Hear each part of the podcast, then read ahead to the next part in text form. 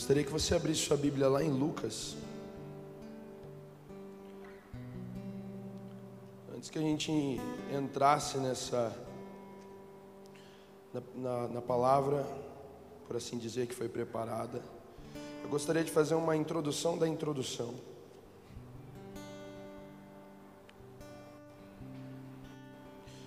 Lucas 7. Enquanto você vai procurando aí, eu quero te dizer algumas coisas. Nós estamos para iniciar, estamos não, né? Já iniciamos essa série sobrenatural. E hoje de manhã nós tivemos um culto muito bom aqui, muito maravilhoso. Quem estava aqui de manhã? Dá um sinal aí com a mão. Algumas pessoas. Nós tivemos um culto muito, muito especial. E eu creio que o nosso Deus, ele não é um Deus que esgota suas fontes, amém? Às vezes a gente recebe algumas coisas do Senhor, nós provamos algumas coisas do Senhor, e aí no outro dia a sensação é de que não tem mais nada para vir, porque a gente já está completo, né? Mas deixa eu te dizer para você que esteve aqui no culto dessa manhã, Deus tem muito mais para fazer agora à noite, amém? Vocês vão comer muito mais, vão provar muito mais, porque vocês vão duas vezes, olha que maravilha. Então vamos lá, Lucas 7, a partir do verso 6 diz assim, ó. Então Jesus foi com eles. Quando Jesus já estava perto da casa, o centurião enviou-lhes alguns amigos, dizendo: Senhor, não se incomode, porque não sou digno de recebê-lo em minha casa. Por isso, não me julguei digno de ir falar pessoalmente com o Senhor. Porém, diga uma palavra, e o meu servo será curado. Porque também sou um homem sujeito à autoridade. Tenho os soldados às minhas ordens. Digo a este vá, e ele vai. E ao outro venha, e ele vem. E ao meu servo faça isso, e ele faz. Ao ouvir essas palavras, Jesus ficou admirado com aquele homem e, voltando-se para o povo que o acompanhava, disse: Eu lhes digo que nem mesmo em Israel encontrei fé como esta. E eu gostaria de, de ler esse texto para, como eu te disse, fazer uma introdução da introdução. Hoje de manhã, quando o pastor Hugo estava fazendo a palavra de oferta, esse texto me veio à mente. E eu acho que é algo pertinente a nós discutirmos antes de nós entrarmos para valer nessa série. Então considere que a gente ainda não entrou nessa série, a gente está no hall de entrada dela, ok? Vamos lá. Jesus, o centurião, ele, ele, ele tem um problema, o servo dele está doente, em grave, em grave saúde, grave estado de saúde. Então Jesus ele começa a ir até a casa desse centurião para curar esse, esse servo. Mas aí o centurião ele tem uma, uma atitude muito interessante. Ele manda que amigos possam ir adiante e se encontrar com Jesus antes que ele chegasse na casa. E eles começam a dizer: Ô mestre, não precisa ir lá, não se incomoda. Porque eu também sou um homem sujeito à autoridade e tenho homens sobre minha autoridade. E aí ele vai discorrer esse texto e depois Jesus vai dizer: Nem mesmo Israel eu vi tamanha fé. Mas por que será que Jesus fala isso? Primeiro, para nós ocidentais, talvez, fé é uma coisa abstrata, é ou não é? Se eu perguntar para você o que é fé, aí você vai, se você for muito crente, você vai meter aquele texto. Fé é a certeza das coisas que não se espera. Aí eu falo, pá, mas me dá um exemplo de fé. Aí você já. Poxa. Quando eu, eu creio, tá, mas calma aí, eu estou te perguntando o que é fé. Eu quero um exemplo de fé literal. E nós temos dificuldade de dizer isso. Mas para um judeu, um hebreu, para eles, fé é um assunto muito simples, porque para eles não existem abstrações. Tudo para eles é literal. Então, se você perguntar para um judeu o que é fé, para ele é algo como assim: ó, você está se afogando e vem um tronco grande o suficiente para te salvar, e você se agarra com firmeza a ele. Isso é fé. Então, fé não é essa coisa que está num, sei lá, num, num campo assim, atmosférico que a gente tem que, uau, respirar profundamente para adquirir. Não, fé é uma certeza sobre algo E aí, esse homem, se você prestar bem atenção, qual era a, a característica que dá a ele uma, um reconhecimento do próprio Jesus sobre ter uma fé maior do que aqueles da própria família? A fé dele é a seguinte: estão dizendo que esse cara é o Messias, que ele veio para salvar, que realmente ele é o Filho de Deus. E se, ele, se realmente ele é o Filho de Deus, então ele é um rei. E se ele é um rei, assim como eu, ele tem autoridade. E eu que sou eu, não preciso, eu, eu não preciso fazer as coisas, eu posso dizer aos meus servos, ó, oh, vai lá e faz, ele faz. Eu digo ao outro, vem, ele vem. Então, se, eu, se ele somente falar, com certeza meu servo vai ser curado. Ou seja, ele olhou para Jesus, ele pensou a respeito de quem Jesus era, e ele se agarrou com firmeza à verdade que ele tinha obtido naquele momento. Então ele manda que os seus amigos vá até Jesus, e aí Jesus se maravilha com aquela atitude.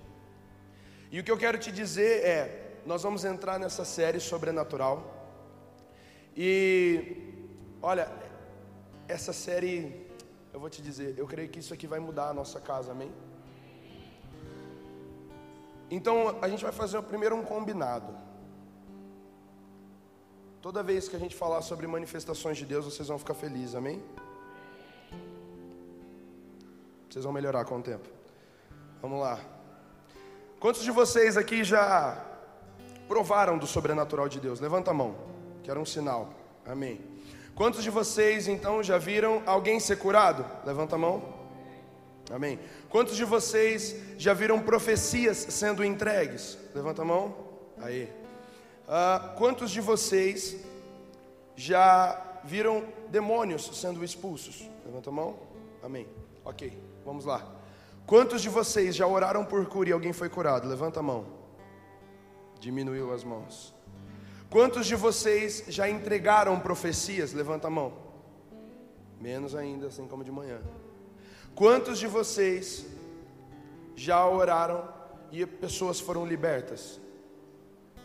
Continuamos com poucas mãos. E por que será que isso acontece, não é mesmo?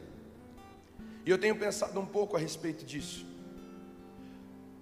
Algumas pessoas dizem, e já faz um bom tempo que elas que eu ouço isso de muitas pessoas.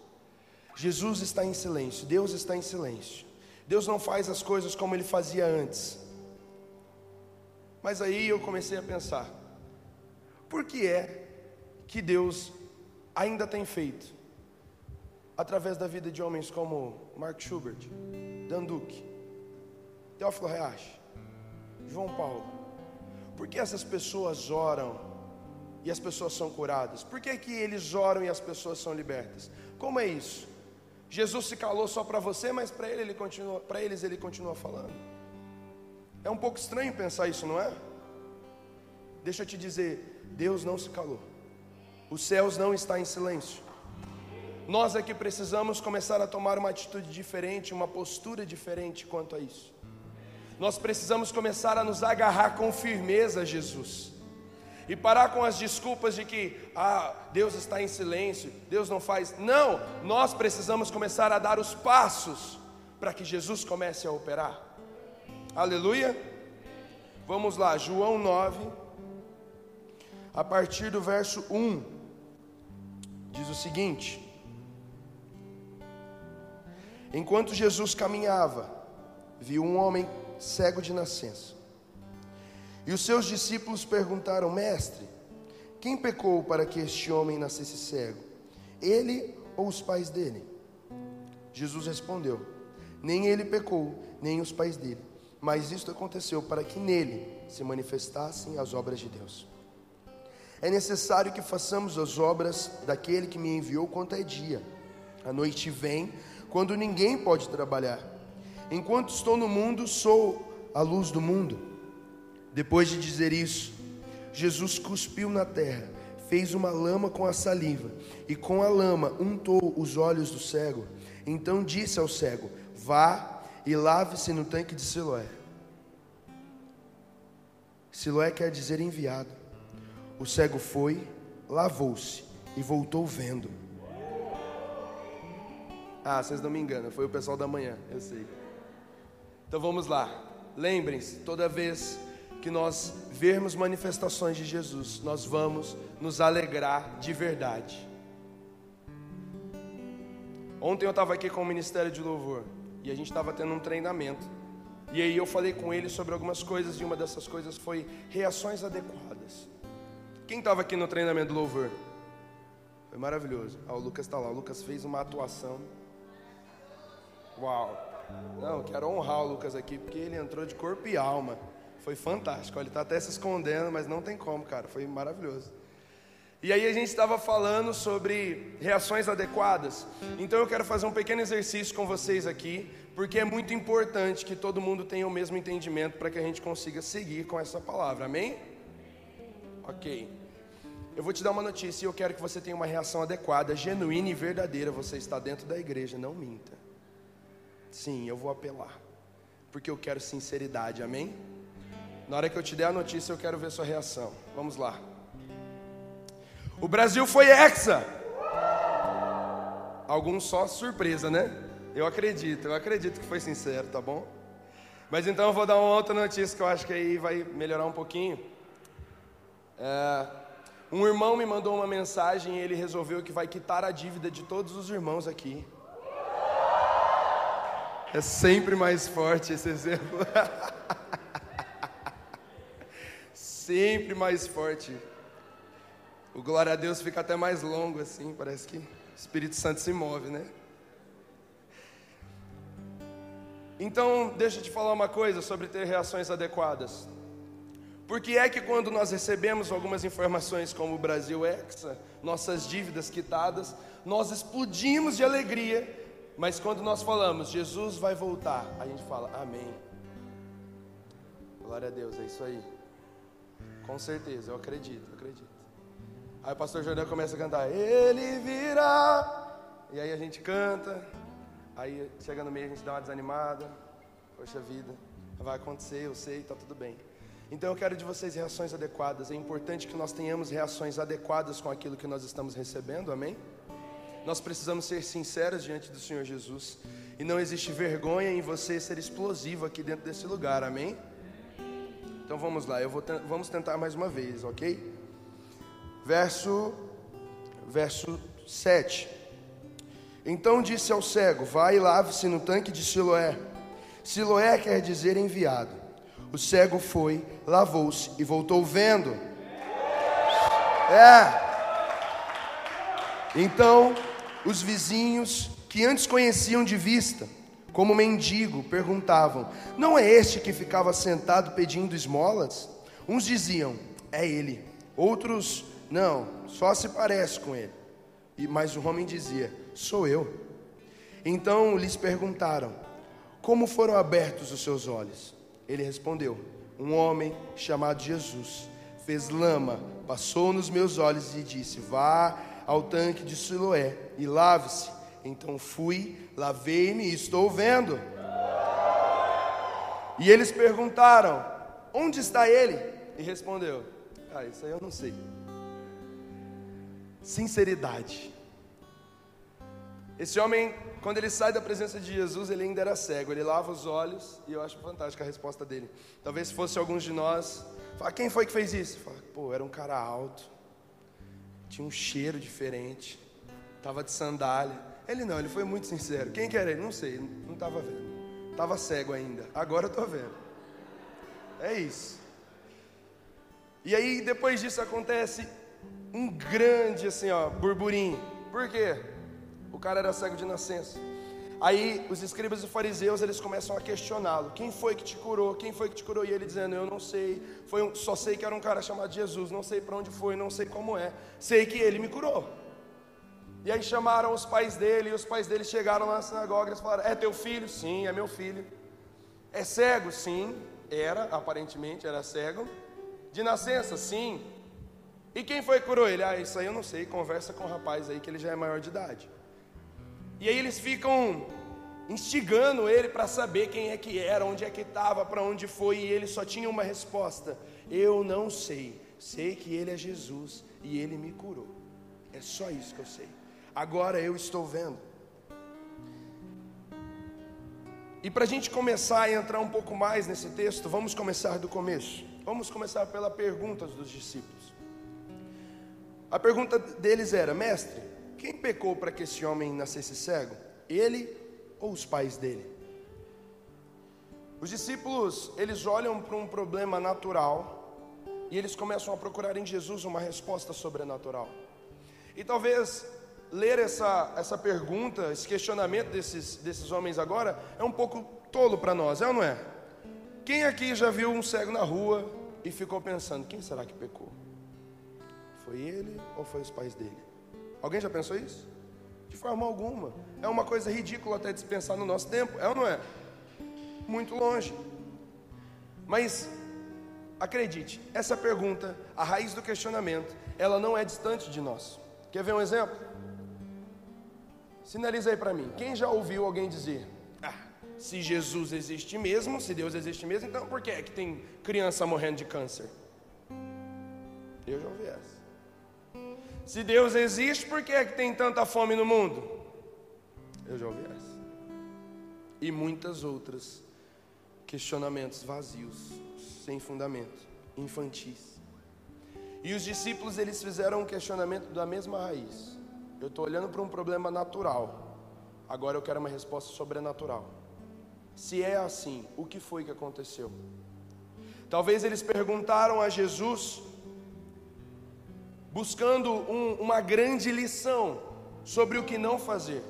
Porque, veja bem a pergunta: quem pecou? Ou seja, eles estão pressupondo que existe um culpado para aquela cegueira. Eles querem saber quem é o culpado, porque se existe culpado, existe um erro. Se existe um erro, existe um grande ensinamento. É ou não é? Talvez eles estavam esperando de Jesus que Jesus começasse a dizer: olha, há muito tempo atrás, os pais dele, e nananã. E eles iam ficar maravilhados com um bom exemplo do que não fazer. Mas, mesmo olhando o problema natural, buscando uma resposta sobrenatural, eles encontraram a resposta sobrenatural. Só que não foi aquilo que eles esperavam. A resposta de Jesus é: nem ele pecou, nem os pais dele, mas isso aconteceu para que nele se manifestasse as obras de Deus. E aqui a gente vai ter a primeira função do sobrenatural, a primeira motivação do sobrenatural. Qual é? Manifestar as obras de Deus. E qual é a obra de Deus? A obra de Deus é muito simples. Deus, desde do Éden, ele tem trabalhado para o resgate do homem. Ele tem um projeto, ele tem um plano. Deus tem uma missão. E a, o sobrenatural, as manifestações sobrenaturais, elas acontecem para o apontamento dessa missão de Deus. Por muito tempo nós perdemos muito tempo discutindo, né, e pensando, qual será meu chamado? Para o que eu fui chamado? Nossa, o dia que eu descobri meu chamado, não tem para ninguém. A nação cai. Mas a verdade é que você não tem nenhuma missão, nenhum chamado. Deus tem uma missão. Somente Deus tem uma missão e Ele quer te inserir nela. No verso 4, algumas versões vai dizer assim, ó: É necessário que façamos rápido as obras daquele que me enviou. Por que a palavra rápido? Isso sugere um senso de urgência. Então deixa eu te dizer uma coisa, vamos lá. Jesus, Deus, ele tem urgência em cumprir o plano dele. É ou não é? Qual é o final do plano dele? Vida eterna, eternidade. Em vermos ele face a face, nós cantamos isso, né? Eu quero olhar na face do meu Criador. Eu quero olhar na face daquele que primeiro me amou. Quantos desejam isso? Mateus 24, 14. E esse evangelho será pregado por todas as nações. E então virá o fim. É necessário que façamos rápido. Façamos. Guardem essa palavra. Façamos. E aí, depois que Jesus fala isso, ele ele faz uma coisa que por muito tempo eu ouvi por um jeito e hoje eu entendo de outro. Mas uma coisa ainda é certa: é estranho. É ou não é? Tem alguém? Tem bastante gente aqui que usa óculos, né? Não temos nenhum cego conosco, mas temos pessoas de óculos. Digamos que o pastor Hugo vai ali no jardinzinho ali da frente, dá uma cuspida na terrinha ali, faz um barrinho, fala: Vem cá que eu vou te curar. Quem fica para ver se vai dar certo? Ninguém, meu amigo. Ninguém vai ficar lá. Não vai. Você vai sair fora. Mas existe virtude nisso. Ele faz, ele cospe no chão, verso, verso 6. Depois de dizer isso, Jesus cuspiu na terra, fez lama com a saliva, e com a lama untou os olhos do cego. Como eu disse por muito tempo, eu ouvi uma coisa e hoje eu entendo diferente. O que é que eu ouvi por muito tempo? Toda vez que eu ouvi essa pregação, que Jesus cuspiu no chão, fez ali um lodo, uma laminha e passou no olho do cego. E realmente algumas versões vão dizer isso, que ele passou. Porém, o termo usado nesse, nesse verso, ele não tem uma conotação de passar. A versão NAA, que é essa que eu tenho utilizado, ela preservou muito bem o significado disso, porque a palavra em grego, que obviamente eu não vou pronunciar, porque eu quero preservar minha dignidade, ela significa literalmente untar ou ungir. E quando eu li esse texto, na hora que eu estava preparando a mensagem, na hora veio na minha mente minha mãe fazendo bolo. Porque para fazer bolo, o que, que você faz? Você tem que untar a assadeira, é ou não é? E como é que unta a assadeira? Você joga lá um fio de óleo ou manteiga, aí você joga a farinha ali e começa. Batendo, virando, né? E eu gostava muito de fazer isso para minha mãe, porque eu achava fantástico, assim, você jogar a farinha, ela sair grudando, assim, e era bonitinho e tal.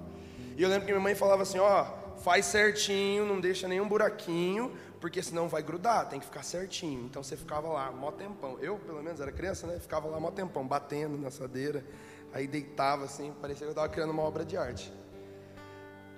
E aí, na hora que eu li esse texto e lembrei disso, eu fiquei imaginando. Porque pensar que Jesus passou a ação é vai. Mas com esse entendimento, meu pensamento é que Jesus se ajoelha e ele começa a untar devagarzinho, ungindo o óleo do cego. E sabe de uma coisa muito interessante? O que Jesus usa para untar os olhos do cego são as matérias-primas do jardim: barro e uma parte de Deus ele estava devolvendo naturalidade para aquele homem. Os discípulos estavam olhando e enxergando um problema natural, mas Jesus estava olhando e dizendo: Não é normal. Eu sei como foi meu projeto e não era assim. Deixa eu restabelecer as coisas. Ah, igreja, que Jesus passe barro em nós. Que Ele dê um pouco dele em nós, para que nós possamos ser restabelecidos a nossa natureza.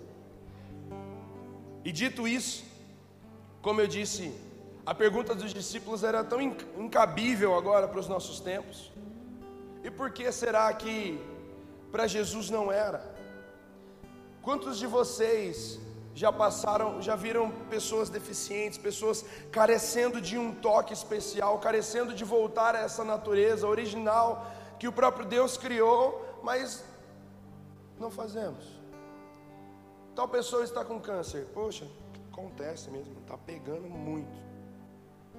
Tal pessoa está com depressão, nossa, é, é o mal do século, né? Poxa vida, acontece, né?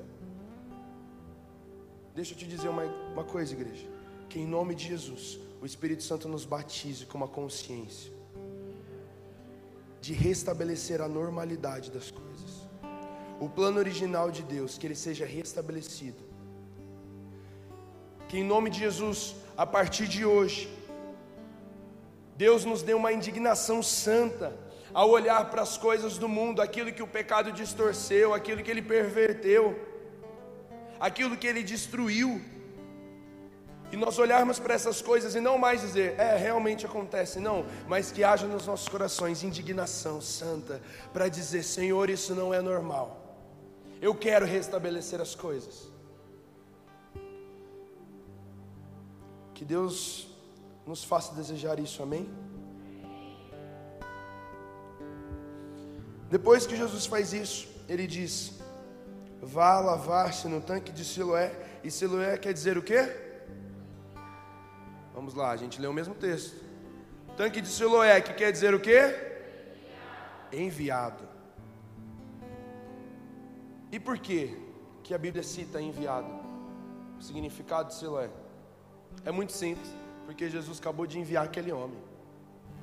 Ah, Mateus, mas ele curou aquele homem, ele não enviou aquele homem. Errado, ele enviou aquele homem. Por quê?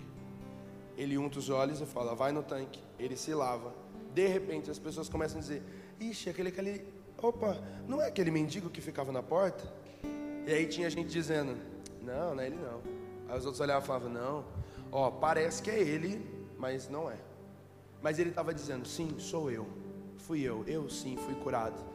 E aí, quando começa esse tumulto que eu citei antes, o nome de Jesus começa a expandir, começa a ser propagado. Tem um homem aqui chamado Jesus, está andando entre a gente, começou a curar cego. Tem coisa errada acontecendo, não está normal. Quem é esse Jesus? O que é que ele está fazendo aqui? Então a obra daquele que enviou Jesus, ela começa a ser cumprida. O evangelho começa a ser propagado o nome de Jesus começa a ser levantado. Igreja, segundo motivo pelo qual o sobrenatural existe, foi dado por Deus a nós. Nós precisamos propagar o evangelho com ele. O sobrenatural, ele não é algo para que as pessoas possam se gloriar, não é algo para que nós possamos ficar nos achando super santos. Não, não, não. O sobrenatural tem uma função: começar a dizer ao mundo quem Jesus é, onde ele está, o que é que ele está fazendo e o que é que ele fará ainda. Mas acontece que a igreja viveu por muito tempo dias de muitas manifestações, de muita, muita prova do Espírito Santo, e muitos de nós provou do sobrenatural, vocês mesmos sinalizaram isso. E aí, a gente parece que vai se acostumando com aquilo que Deus faz ao ponto de que a gente já nem acredita muito bem assim que acontece. Ah, tal pessoa foi curada, e aí você fica tipo, ah, que glória, que bom. Errado, igreja. Nós precisamos nos alegrar com o sobrenatural. Ele é uma ferramenta de vida, de memorial para nós, e também é uma ferramenta de propagação do Evangelho.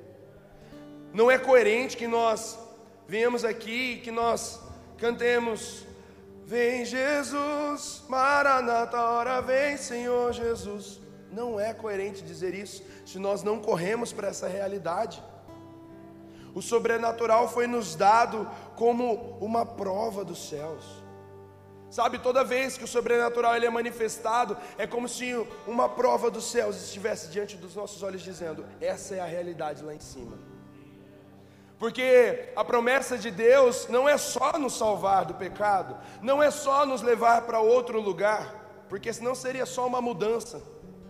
A promessa de Deus é que lá não haverá mais morte, não haverá choro, não haverá pranto, ah, nós viveremos plenamente felizes em Jesus.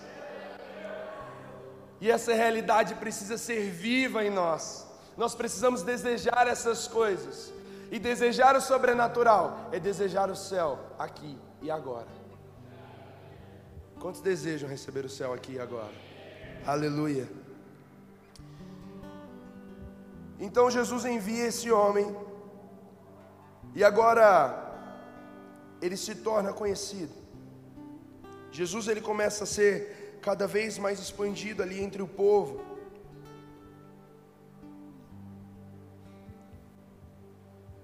Toda manifestação não é uma boa história para ser contada. É um testemunho para ser vivido, amém? Abre comigo em Mateus 10. Mateus 10, nós vamos ler o verso 7 e 8. É uma leitura bem curta.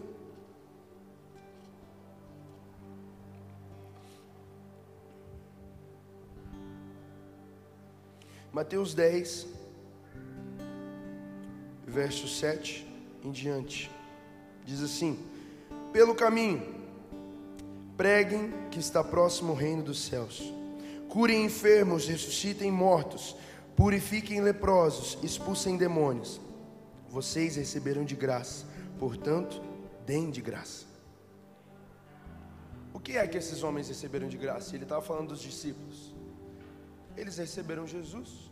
Eles receberam o Filho de Deus. E quando eles receberam o Filho de Deus, eles estavam recebendo a promessa que existia em todo o Antigo Testamento. Eles receberam um, algo especial que ninguém mais tinha naquele tempo. Eles tinham a presença do homem que foi 100% homem e 100% Deus. E aí o que ele está dizendo? Vocês me receberam de graça. Comecem a me dar de graça para os outros. Porque o sobrenatural, como eu disse, é uma parte do céu, é uma parte da essência de Deus, da realidade que existe lá. Mas o, o verso 7 ele começa de um jeito muito interessante: pelo caminho. Isso aqui é, uma, é um envio de Jesus aos discípulos. E ele disse: Olha, não pare nos samaritanos, não se desviem para os gentios, mas procurem as ovelhas perdidas de Israel. E aí ele fala no verso 7: No caminho, anunciem que o reino dos céus está próximo. E como eles fariam isso? Verso 8: Curem enfermos, ressuscitem mortos, purifiquem leprosos, expulsem demônios. Sabe o que me sugere isso pelo caminho? Trivialidade, vida comum. Vocês têm uma missão, vocês precisam ir para um lugar, mas pelo caminho. Começa a curar as pessoas, começa a ressuscitar os mortos. Não parece um absurdo pensar numa vida normal, uma vida cotidiana, com uma rotina, mas que faz parte dela ressuscitar morto. Existia um homem chamado Smith Wigglesworth. Ele foi conhecido como o apóstolo da fé. E o Smith Wigglesworth, ele era um encanador, iletrado, e ele se casou com uma mulher, e essa mulher era cristã.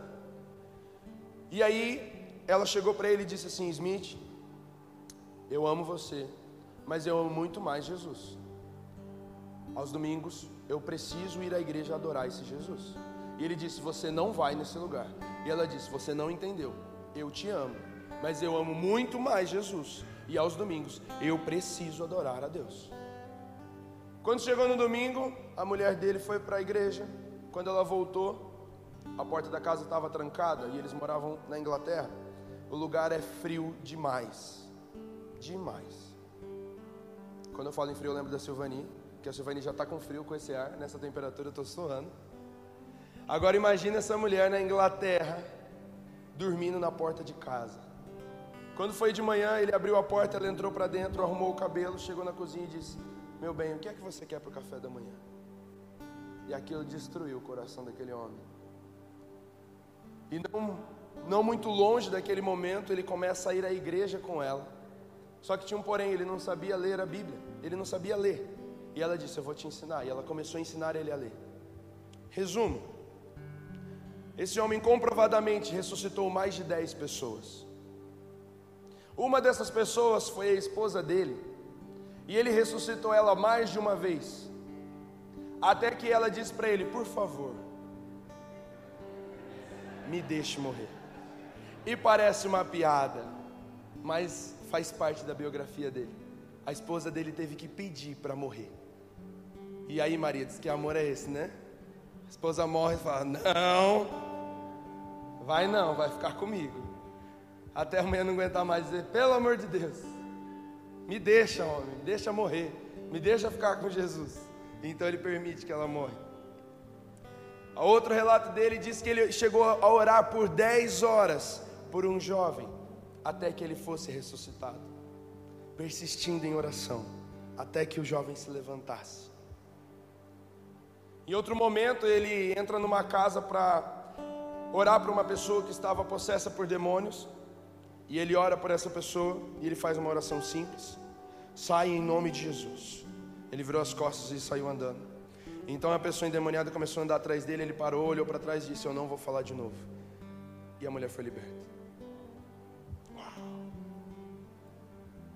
E agora está parecendo cada vez mais distante, né?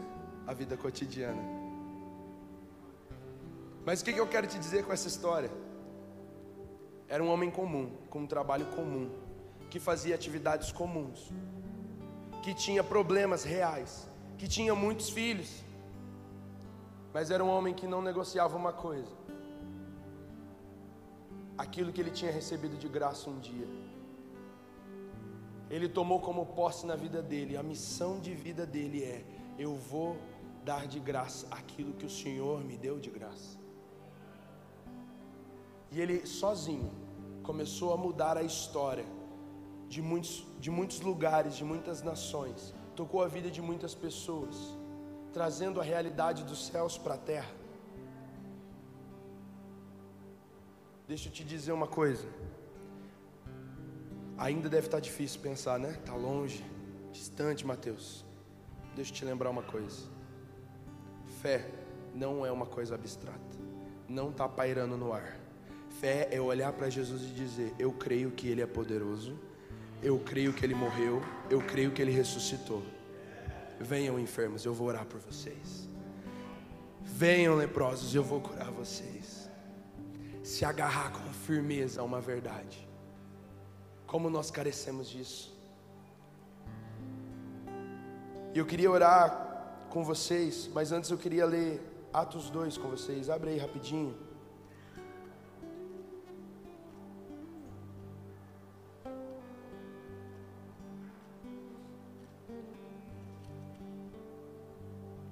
Atos 2. Nós vamos ler a partir do verso 1 também. Atos 2:1 diz assim: Ao cumprir-se o dia de Pentecostes, estavam todos reunidos no mesmo lugar. De repente veio do céu um som, como de um vento impetuoso. Vamos lá, sobrenatural de Deus, alegria. como de um vento impetuoso e encheu a casa onde estavam assentados.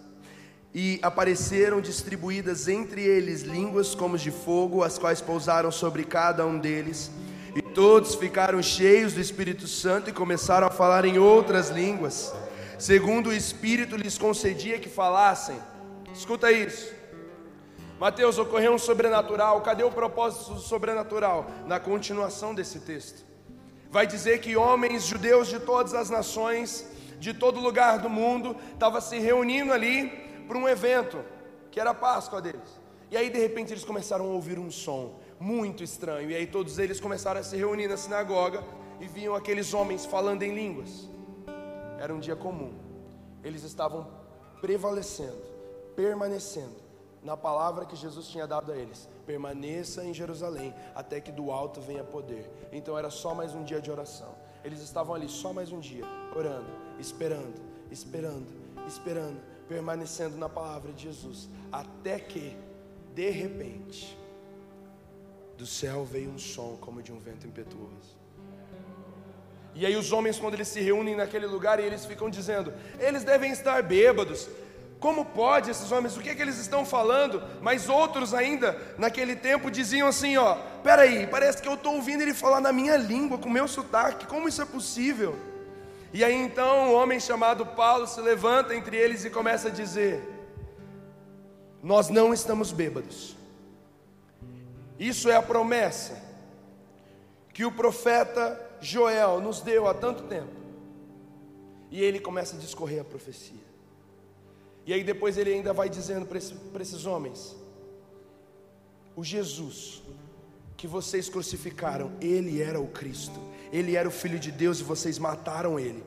E aqueles homens começam a dizer, e eles começam a se arrepender e dizer: E agora o que é que nós vamos fazer? E ele diz: se arrependam. E naquele dia houve um acréscimo de três mil almas. o propósito do sobrenatural sendo cumprido, pessoas conhecendo a Jesus, se rendendo a Ele. O sobrenatural não tem fim em si mesmo, mas ele se estende aos outros. Ele se estende a outro. Eu conheço homens de Deus que se movem muito em cura, em muitos dons, mas que não conseguem se curar. E a resposta é muito simples: é porque o sobrenatural tem um propósito, é para o outro, é por causa do outro. Atos, Atos 8, Atos 8, 14, vai dizer sobre um homem que tentou comprar o mover do Espírito Santo. Ele viu que Paulo e os outros eles, eles curavam, eles colocavam as mãos e as pessoas eram libertas. E esse homem era uma espécie de mago. Ele fazia mágica e ele recebia a glória do povo porque ele fazia muitas coisas mirabolantes que ninguém sabia explicar. Mas quando ele começa a ver o povo dando a glória para Paulo e para Filipe, que colocavam as mãos e as pessoas eram libertas, ele vai até esses homens e diz: Quanto vocês querem para me dar isso?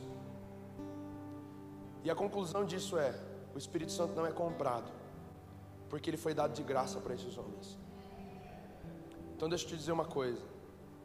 Se para você o pensamento de uma vida sobrenatural é distante, deixa eu te dar uma boa notícia: é de graça e está disponível hoje.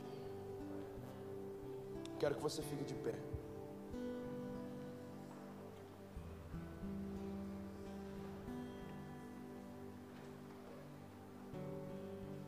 A Bíblia vai falar de alguns homens que eles eram uma espécie de exorcistas.